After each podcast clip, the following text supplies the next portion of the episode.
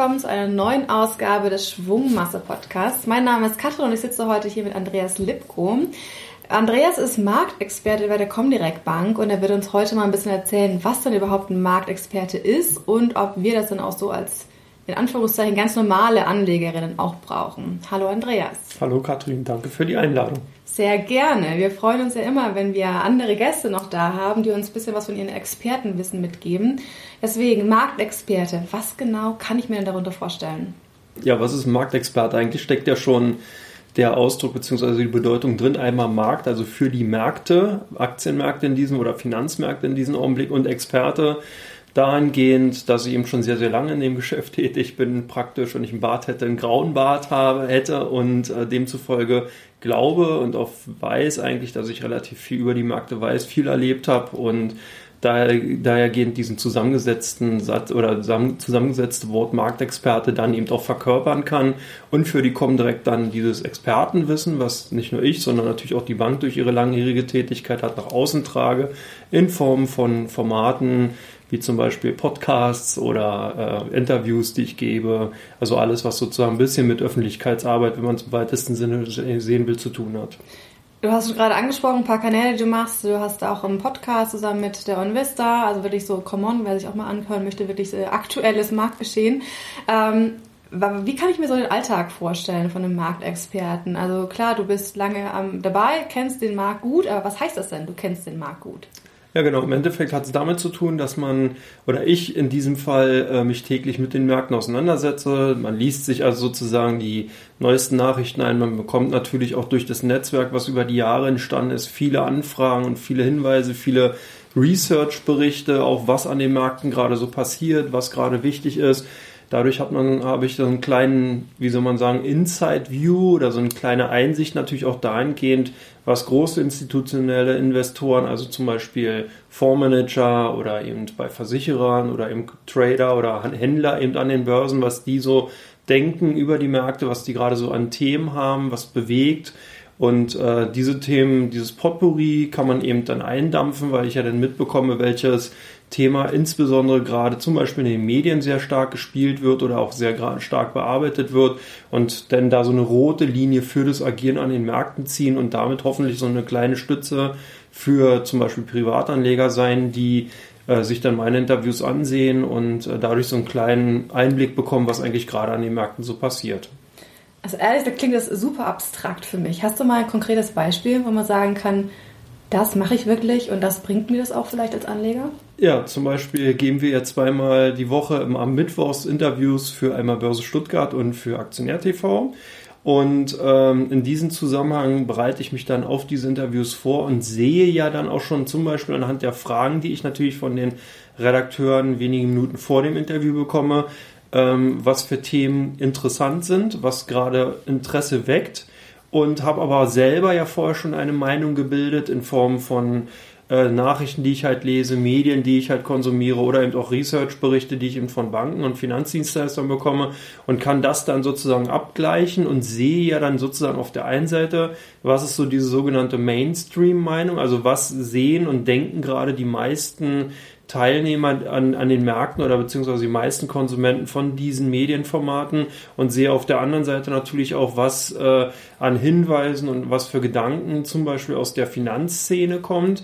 Und daraus kann ich dann äh, eine Linie bilden, eine rote Linie für uns, für die Informationen, die wir oder ich für die kommen direkt nach außen gebe und äh, eine Hilfestellung halt dahingehend auch geben, dass ich zum Beispiel sage, bestimmte Themen, die, die sehr hochgekocht werden, haben vielleicht gar nicht so einen großen Einfluss auf viele Dinge, lassen sich aber einfach von den Medien gut verkaufen, weil sie sehr griffig sind, sind aber sozusagen für das Finanzgeschehen eigentlich gar nicht so wichtig und Themen, die vielleicht so ein bisschen untergewichtet werden, weil sie sehr komplex sind, weil sie sehr weitläufig insgesamt sind oder weil man da eben auch von der Thematik her vielleicht nicht so nah dran ist, die sind vielleicht gerade wesentlich wichtiger. Ich nenne jetzt mal so ein kleines Stichwort oder ein Buzzword Geldpolitik zum Beispiel. Das kann man halt nicht in drei Sätzen erklären, sondern da muss man halt auch schon ein Stück weit sich damit beschäftigen. Und das kann man natürlich dann sehen. Das ist zum Beispiel gerade ein Thema, was die Märkte bewegt. Finde ich immer noch wahnsinnig abstrakt. Was war denn diese Woche los zum Beispiel? Was war denn eine Frage oder mit welchem Thema, mit welchem Unternehmen oder mit welcher politischen Entscheidung hast du dich denn so beschäftigt? Ja, ganz spannend ist dann auch, dass wir ein sehr, sehr breites Feld momentan haben. Auf der einen Seite vielleicht so ein bisschen äh, abstrakter jetzt wieder sind Libra und Facebook. Also die neue Kryptowährung von Facebook ist zum Beispiel ein sehr, sehr großes Thema, was viele beschäftigt, wo man eben auch die, die direkte Verbindung zu zum Beispiel Bitcoin schlagen kann. Auf der anderen Seite haben wir natürlich auch das geldpolitische Thema, was ich schon angesprochen habe. Wir haben in den nächsten Tagen und Wochen die Notenbanken, die EZB, die Europäische Zentralbank in Europa, als auch die US Fed, also die amerikanische Zentralbank, die jeweils tagen werden und dann die Leitlinien für die Geldpolitik in den jeweiligen Ländern vorgeben. Und das, ist, das sind so zwei große Themen, die momentan äh, von den Medien aufgegriffen werden. Im Kleinen, wenn man so ein bisschen runtergeht, dann sieht man natürlich jetzt auch momentan Unternehmensergebnisse, die äh, veröffentlicht werden. Wir sind ja zum Beginn der Berichtssaison, das heißt, quartalsweise lassen Unternehmen Anleger oder Interessierte sozusagen in die Bücher gucken in Form von Pressekonferenzen, die abgehalten werden. Dort werden dann die Ergebnisse aus dem vergangenen Quartal präsentiert, aber was auch viel wichtiger ist, die Vorausschau. Das heißt, was denkt das Management über das kommende Quartal gegeben und das sind zum Beispiel Themen, die momentan sehr, sehr wichtig sind. Wir haben Daimler oder wir haben BASF gesehen, die halt mit schwächeren Zahlen, das heißt, die haben halt nicht so einen guten Geschäftsverlauf gehabt und haben auch gleich für das äh, Jahr gewarnt. Und das sind zum Beispiel Themen, die auch immer wieder aufgegriffen werden, weil man jetzt natürlich die Frage stellen könnte, gilt das für alle Unternehmen aus einer Branche? Gilt das vielleicht gesamt für die deutsche Wirtschaft oder sind das nur kleine selektive Ausbrecher oder Aus, äh, äh, ähm, Ausnahmen, die sich da ergeben haben und nur ganz selektiv auf bestimmte Branchen zu sehen sind? Klingt unfassbar komplex und äh, vielfältig. Äh, ich bekomme das ja so täglich mit, weil ähm, man müsste wissen, ich sitze neben Andreas tatsächlich im täglichen Doing und frage mich aber regelmäßig, was macht er denn da eigentlich? Ähm, deswegen haben wir nochmal hier, wie gesagt, die Chance genutzt, um ihn ein bisschen zu interviewen. Aber wie bist du überhaupt dazu gekommen? Ich meine, wie gesagt, es sind so viele verschiedene Punkte irgendwie, das Weltgeschehen, politische Ebene zu beobachten, was passiert aber auch irgendwie vielleicht im deutschen Aktienmarkt etc. Wie bist du dazu gekommen? Hast du da irgendwie eine Ausbildung gemacht oder wie kommt man dahin, dass man Marktexperte wird? Also im Endeffekt, Marktexperte könnte jeder werden, der sich ein Stück weit mit den Märkten auseinandersetzt und auch lange äh, mit den Märkten sozusagen zu tun hat. Äh, bei mir kam natürlich dahingehend hinzu, ich hab, äh, war vorher lange an der Börse tätig, also direkt noch auf dem Parkett in Berlin, in Frankfurt, habe äh, da viele Aktien gehandelt, bin sozusagen schon seit über 20 Jahren in dem Geschäft tätig. Und da war es einfach, wenn man als Händler an die Börse gekommen ist, dann musste man sich immer mit äh, Themen natürlich beschäftigen, die die Börse in irgendeiner Form äh, beeinflussen können, die also große Auswirkungen eben auf Unternehmen zum Beispiel auch haben. Und dieses tägliche Doing, also dieses Informieren und wirklich immer mit ähm, dem Finger am Puls der Zeit zu haben, das ist ein Stück weit natürlich auch eine Aufgabe, die, die mich immer verfolgt hat oder auch äh, ein Teil meines Lebens halt ist. Und von daher war es dann eigentlich eine Konkludent, nachdem ich dann aus dem Handel rausgegangen bin, äh, 2016, dass ich dann diese eine Aufgabe jetzt in Form viel konzentrierter mache und ähm, das dann für die Bank jetzt zum Beispiel für die Comdirect jetzt hier umsetze. Es beinhaltet ja auch noch zum Beispiel, dass wir Formate machen, du hast es ja schon angesprochen, den Podcast, aber dass wir auch eigene äh, Kolumnen zum Beispiel oder Blogs oder äh, äh, ähm, Community-Unterstützung leisten und, und, Themen auch immer wieder gerne aufgreifen. Mhm. Bedeutet, ähm, du brauchst ein umfassendes Wissen, grundsätzlich einmal, wie funktioniert alles, so die Basics und dann die aktuellen Informationen.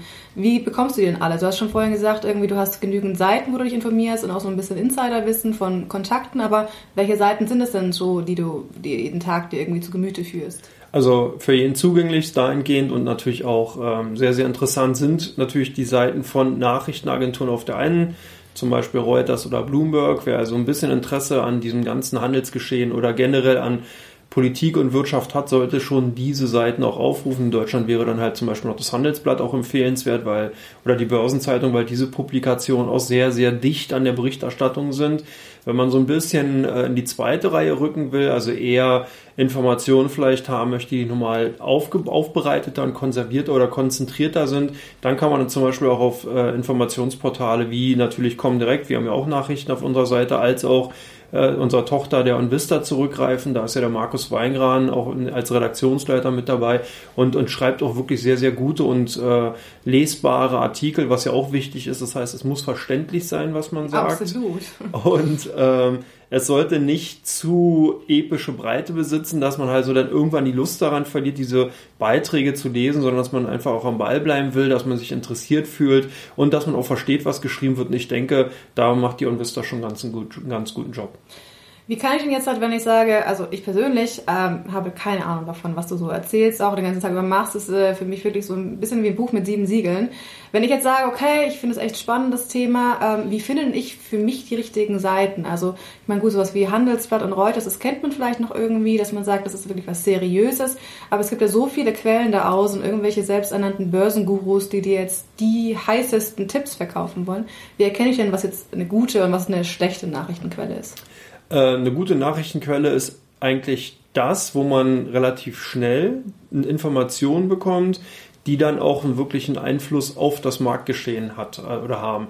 Also wenn man jetzt ähm, äh, zum Beispiel investiert ist oder man Interesse an Börsengeschehen hat, dann kann man das immer schon eins zu eins auch abgleichen. Deswegen ist zum Beispiel dann auch dahingehend ein guter Invest, vielleicht sich auch mit Twitter auseinanderzusetzen, da halt dann auch zu, äh, nachzusehen, dass man sich da einen eigenen Twitter-Account sozusagen zulegt und dann eben auch den Leuten folgt, wo man eben, äh, also auch natürlich wieder die Nachrichtenagenturen, dass man eben einen eigenen Stream bekommt und dann immer schon so sehen kann, okay, was passiert denn gerade? Das ist natürlich für die wahrscheinlich eher interessanter, die halt wirklich sehr, sehr tagesaktuelle Berichterstattung wollen.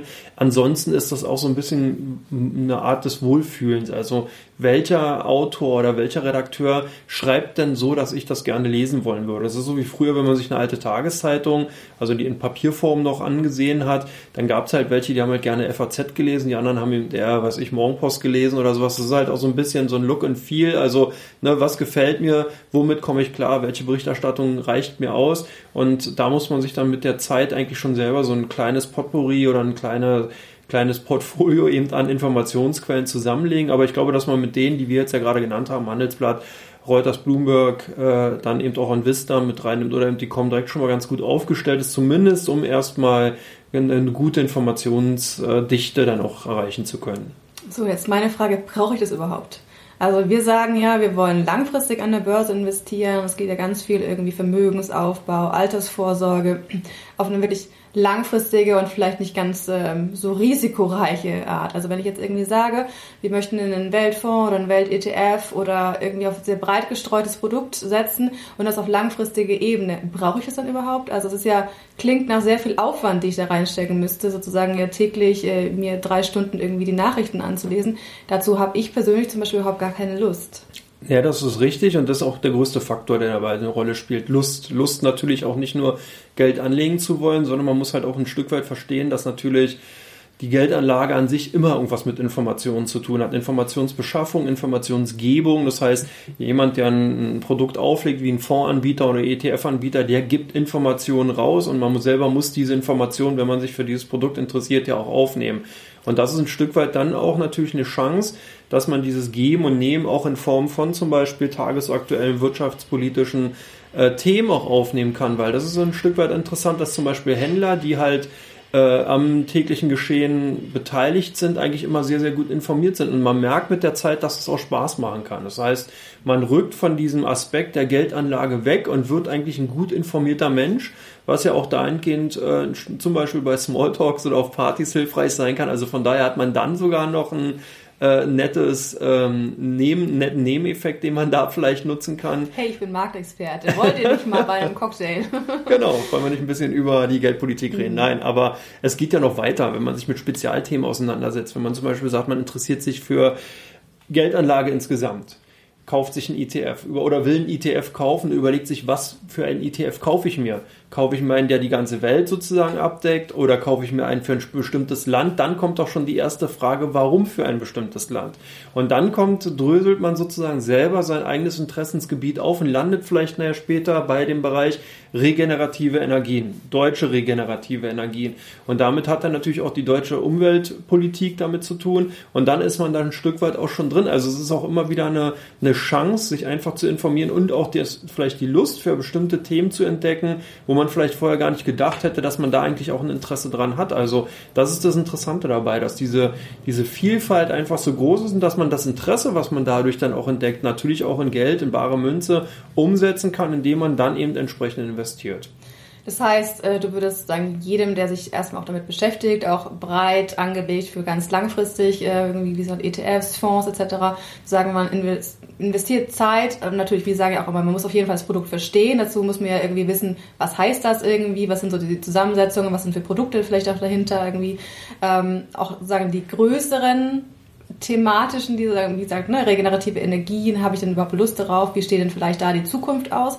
Mich sozusagen da diese Strategie aufzusetzen und die dann trotzdem sozusagen beizubehalten und immer wieder zu checken mit den Nachrichten. Das würdest du also prinzipiell, wie ich das jetzt gesehen habe, jedem empfehlen, immer dabei zu bleiben. Ja, zu, im besten Fall würde es sogar dahingehend führen, dass man dann anfängt, sich über Berichterstattung hinweg zu bestimmten Reports und Studien hin, sogar vielleicht zu Büchern äh, entwickelt und damit selber ein Experte für seine Geldanlage wird und selber die Entschlüsse oder äh, die Kaufentscheidung oder Verkaufsentscheidung, die man dann trifft, wirklich aufgrund seines Expertenwissens im Endeffekt dann herleiten kann. Und dadurch, dass ihm vielen die Zeit fehlt oder vielleicht auch die Lust, dadurch, dafür bin ich ja dann da ich wollte gerade sagen, wenn ich das nicht machen möchte, wenn ich einfach sage, ich will auf jeden Fall in der Börse investieren, ich finde super, ich habe auch verstanden, was das Produkt bedeutet, ich habe mich damit längere Zeit auseinandergesetzt, habe für mich die passende Strategie gefunden und möchte es jetzt aber die nächsten 30 Jahre laufen lassen. Ähm, muss ich dann, will ich dann auch trotzdem noch so regelmäßig damit beschäftigen? Also, dass man natürlich so grob sich damit beschäftigt und es im Blick behält, auf jeden Fall, da bin ich absolut dafür. Ähm, aber meinst du, es gibt irgendwie einen Rhythmus, wo man sagt, alle quartalsweise müsste man das nochmal nachprüfen, ob das jetzt so richtig ist oder wie wäre da so für dich ein Vorgehen, was irgendwie also, passend wäre? Ja, genau. Bei der Geldanlage ist halt so klar, es ist wünschenswert, wenn man jetzt die Möglichkeit hätte, äh, einmal einen Entschluss zu treffen und den für immer zu lassen. Das ist ja ähnlich wie in einer Ehe oder einer Beziehung, da hofft man das ja auch, aber im Endeffekt ist es halt so, ähm, kontinuierliche man, Arbeit. Genau, es ist kontinuierliche Arbeit. Und so ist es halt auch bei der Geldanlage, dass man da halt äh, zum, man muss nicht täglich äh, sich die Zeitung durchlesen. Wenn man dafür überhaupt kein Interesse hat, ist das vollkommen okay. Aber man sollte dann doch wenigstens vielleicht einmal die Woche am Wochenende oder sowas oder einmal in der Woche am Wochenende ähm, dann die Chance nutzen, wenn man eine halbe Stunde Zeit hat, einfach mal zu gucken, was ist denn eigentlich passiert. Zum einen natürlich vielleicht auch als Initial, indem man sein Depot reinschaut und dann sieht, okay, da ist ein Plus entstanden oder ein Minus und dann natürlich fragt, warum, was ist denn gerade passiert. Und da braucht man gar nicht so viel Zeit investieren und dann kommt man, wenn man so einen Rhythmus hat, selber rein und merkt dann halt, okay, das reicht mir, was informationstechnisch da mit zusammenhängt und äh, ich kann auch nicht mehr machen. Das reicht dann auch und dann hat man für sich auch schon selber diesen Anlagehorizont, du hast ja bereits schon angesprochen, selber definiert. Das heißt, ich mache einen Sparplan, wird automatisch gespart, ich kann darauf auch verzichten, habe einen langfristigen Anlagehorizont, da muss ich nicht das tägliche Geschäft beobachten und muss da auch nicht unbedingt mit den ganzen Themen am, äh, am Ball bleiben.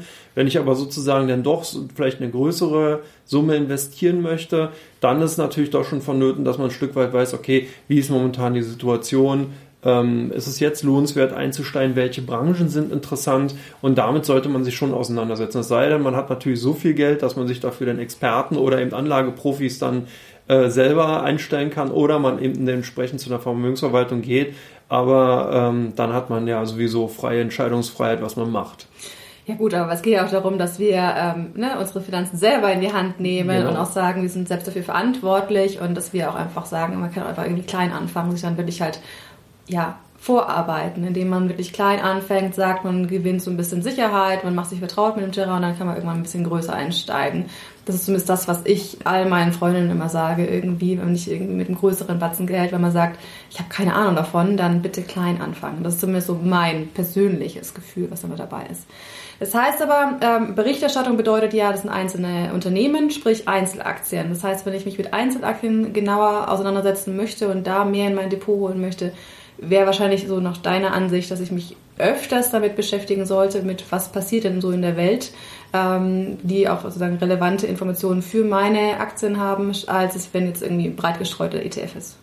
Genau, also je breiter die Anlageklasse oder je größer der Fonds ähm, diversifiziert, das heißt also in die einzelnen Bereiche reingeht, in, auf einzelne Länder äh, streut, desto unabhängiger, unabhängiger ist natürlich das Einzel, die einzelne Nachricht an sich und je stärker man dann zum Beispiel in die Direktanlage geht, das heißt man kauft sich eine Aktie XY, dann ist natürlich auch interessant, was macht die Aktie XY bzw. das Unternehmen und ähm, was für Nachrichten beeinflussen dieses Unternehmen. Also man entscheidet natürlich auch mit dem Entschluss, den man dann trifft, ob man eine Aktie direkt kauft oder ob man halt ein äh, Anlageprodukt zum Beispiel wie ein ETF oder vornimmt, damit auch, äh, wie stark man dann selber informativ am Markt tätig sein sollte.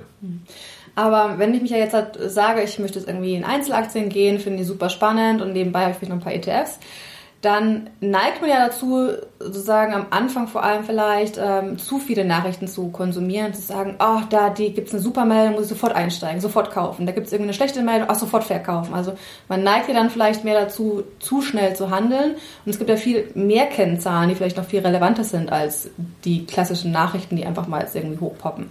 Wie würdest denn du sagen, was ist also noch eine Kennzahl, nach denen du aussuchst oder wie wichtig siehst du die Nachrichten im Vergleich zu den restlichen Kennzahlen so einer Aktie an? Also genau das, was du angesprochen hast, ähm, ist sehr, sehr wichtig.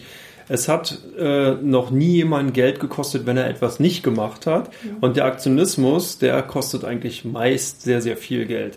Und deswegen ist es dann schon äh, natürlich vorher erstmal auch eine Abwägungsfrage, wie viel Zeit möchte ich selber darin investieren, also mit diesem Thema. Und daraus leitet sich dann eigentlich schon alles selbstständig ab. Das heißt, wenn ich jetzt viel Zeit habe und ich habe auch ein Interesse daran, mich mit solchen Themen zu beschäftigen, dann kann ich auch in einzelne Unternehmen oder vielleicht auch in Indizes investieren. Und da schaut man dann natürlich schon, wie ist die Gesamtsituation in dem Land, wie ist die Branche momentan aufgestellt, geht es dem gut oder äh, gibt es halt konjunkturelle Hemmnisse. Das sind Aspekte, die man dann, wenn man in, in, diesem, in, äh, in diesem Bereich direkt in dieser Direktanlage landet, dann eben schon interessant sind und auch von, äh, mit betrachtet werden sollten. Dividendenrenditen spielen natürlich da auch eine große Rolle. Das heißt, wie viel äh, zahlt das Unternehmen pro Aktie an die Aktionäre aus? Möchte ich vielleicht das auch? Also das heißt, ziele ich darauf eher ab, gar nicht mal die Kursgewinne mitnehmen zu wollen, sondern diesen, diesen stetigen jährlichen Cashflow, also dieses zusätzliche Geld, was die Unternehmen dann eben ausschütten, möchte ich das haben. Das ist zum Beispiel auch ein Entscheidungskriterium, was man heranziehen kann, wenn man eben in Einzelaktien geht oder auf Indizes. Wenn man jetzt ähm, länderübergreifend investieren will oder wenn man vielleicht sogar eine kleine Streuung reinbringen will, dann sind natürlich so eine Themen interessant, die äh, auf der Makroebene, also auf der übergeordneten Ebene stattfinden, wie zum Beispiel Handelsstreitigkeiten zwischen China und den USA, die haben natürlich Auswirkungen auf beide Volkswirtschaften, sowohl als äh, auf die chinesische als auch auf die amerikanische. Und auf die deutsche, weil wir ja trotzdem irgendwie zusammenhängen. Wir sitzen zwischen den Stühlen, also vollkommen recht, genau. Äh, und das sind natürlich alles dann Aspekte, die damit wiederum rein, reinfallen und die müssen dann betrachtet werden. Dann spielt es also gar nicht mehr so die Rolle, was macht das einzelne Unternehmen an sich in diesem ETF. Nehmen wir zum Beispiel jetzt den MSCI World, der also 2500 Unternehmen in sich äh, äh, beherbergt. Da spielt das einzelne Unternehmen gar nicht mehr so die große Rolle, sondern da ist dann das große Ganze, die insgesamte Entwicklung äh, global zu betrachten.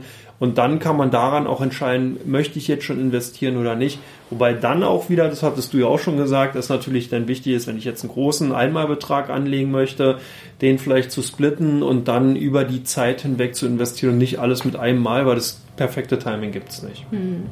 Nach welchen Kriterien suchst denn du persönlich deine Produkte aus, an denen du an der Börse handelst? Eigentlich genau nach denen, wie ich es gerade beschrieben habe. Das heißt, ich habe ja relativ oder ich habe ja wenig Zeit hier jetzt auch noch äh, handelstechnisch aktiv zu sein. Dahingehend, ich habe zum Beispiel auch Sparpläne, bespare halt bestimmte Länder. Ähm, ich habe also auch eher diese größere Sichtweite, mhm. also gar nicht mal auf einzelne Unternehmen oder Branchen, sondern gucke mir halt einzelne Länder an, von denen ich halt ausgehe, dass die ganz gut sich darstellen werden, auch in den nächsten Jahren. Habe natürlich auch einen langfristigen Anlagehorizont. Das heißt, selbst wenn es jetzt mal eine Korrektur gibt von fünf oder zehn Prozent, dann tut mir das nicht weh, weil ich halt meine Sichtweise wirklich auf fünf, sechs, sieben Jahre eben äh, im Vor, äh, Voraus habe und damit dann auch unabhängig und nicht mehr so nervös da sitze und dann auch immer äh, im Endeffekt nur auf den Bildschirm starre und dann denke, oh Himmels, wo, wo geht jetzt mein Geld hin, sondern wirklich, äh, dass man da eben dann noch weiß, okay, die, die Annahme, die ich vorher getroffen habe, die sind noch in Ordnung. Das ist jetzt sozusagen eine allgemeine Marktkorrektur, die stattfindet. Es hat sich jetzt nicht äh, substanziell viel geändert. Das heißt, die Meinung insgesamt ist noch stimmig und dann lasse ich das auch nur so laufen. Gibt es denn irgendeine größten Fehlentscheidung, die du jemals getroffen hast, äh, was ein Produkt angeht, das du an der Börse gehandelt hast? Äh, also gut, die größte Fehlentscheidung, beziehungsweise äh, ja doch die größte Fehlentscheidung, die ich jemals getroffen habe, war 2001. Da bin ich von mich ausgegangen, dass Amazon, das kann man sich gar nicht vorstellen, pleite gehen wird. Die war damals. das kann man sich tatsächlich nicht mehr vorstellen. Kann man sich nicht mehr vorstellen.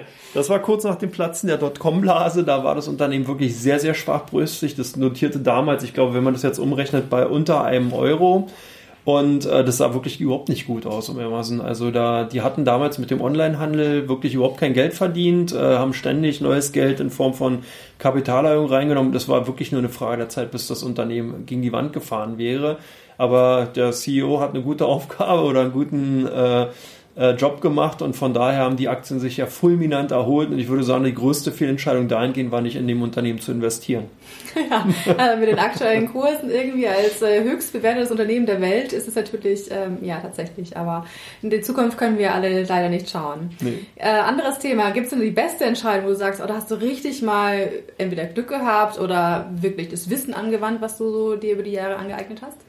Also äh, vielleicht dahingehend die beste Entscheidung, die ich getroffen habe, war für mich, dass ich mich generell mit dem Thema Geldanlage, Trading äh, äh, auseinandergesetzt habe, weil es eigentlich schon, das macht schon Spaß. Also das ist auch so das, was ich versuche ein Stück weit auch jetzt in dem Interview so ein bisschen rüberzubringen. Es ist halt schön, wenn man auch mit Themen zu tun hat, äh, die man vorher vielleicht gar nicht so auf der Agenda hat. Also dass man eben sich wirklich die Bandbreite von Biotechnologie bis über 3D-Druck hin zu regenerativer Energien, das hat man sonst nirgendwo. Also man hat wirklich die Möglichkeit, in jene Branchen irgendwie sich mit zu beschäftigen, reinzuschnuppern, zu verstehen, wie funktioniert das alles. Und ich glaube, dass das auch, wenn man jetzt Kinder hat zum Beispiel, auch wichtig ist, man versucht denn immer diese Neugier zu erhalten und die hat man automatisch. Deswegen ist die beste Entscheidung, die ich jetzt insgesamt getroffen habe, ist aus meiner Sicht heraus, äh, sich überhaupt mit dem Thema zu beschäftigen. Und natürlich gab es da dann sehr, sehr viele äh, Aktien, in denen ich auch exorbitant hohe Gewinne gemacht habe. Aber die jetzt einzeln zu nennen, denke ich mal, das macht da gar keinen Sinn. Das hört sich ja dann so an wie so ein alter Kriegsveteran, der von seinen alten Schlachten erzählt.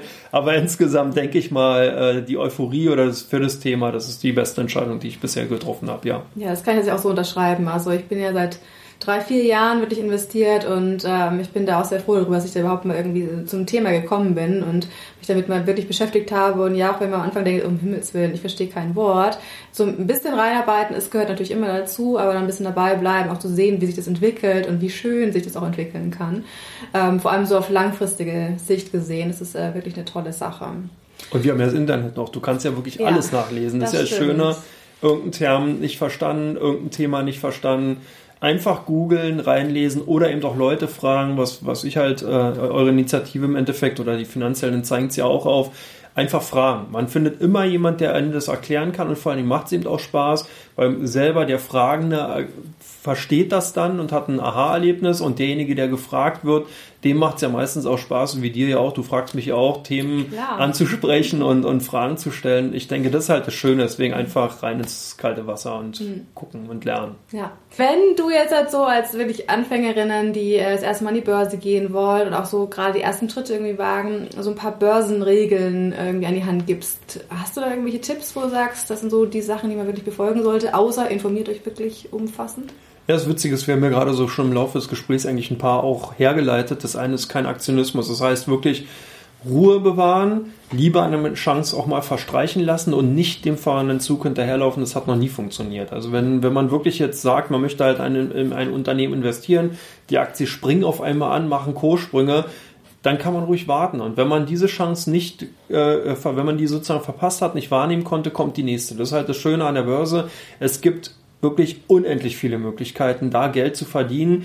Und das Voraussetzung ist halt, wie gesagt, sich zu informieren. Und da haben wir eigentlich schon die eine äh, Regel, wenn man es so will, also kein Aktionismus, nicht zu nah am Markt sein heißt, also wirklich nicht immer versuchen, jede kleinste Bewegung mitzunehmen, sondern wirklich den übergeordneten Trend ein Stück weit zu beobachten. Dahingehend leitet sich auch schon die zweite Regel ab, das heißt niemals über den übergeordneten Trend handeln. Wenn die ganze Börse bullish ist, also positiv gestimmt ist, wenn der DAX steigt, dann macht es keinen Sinn, auf fallende Kurse zu setzen, weil die Stimmung insgesamt einfach noch zu positiv ist und kaum Raum dafür lässt, dass eine Aktie nachhaltig sehr stark fallen kann, in seltensten Fällen.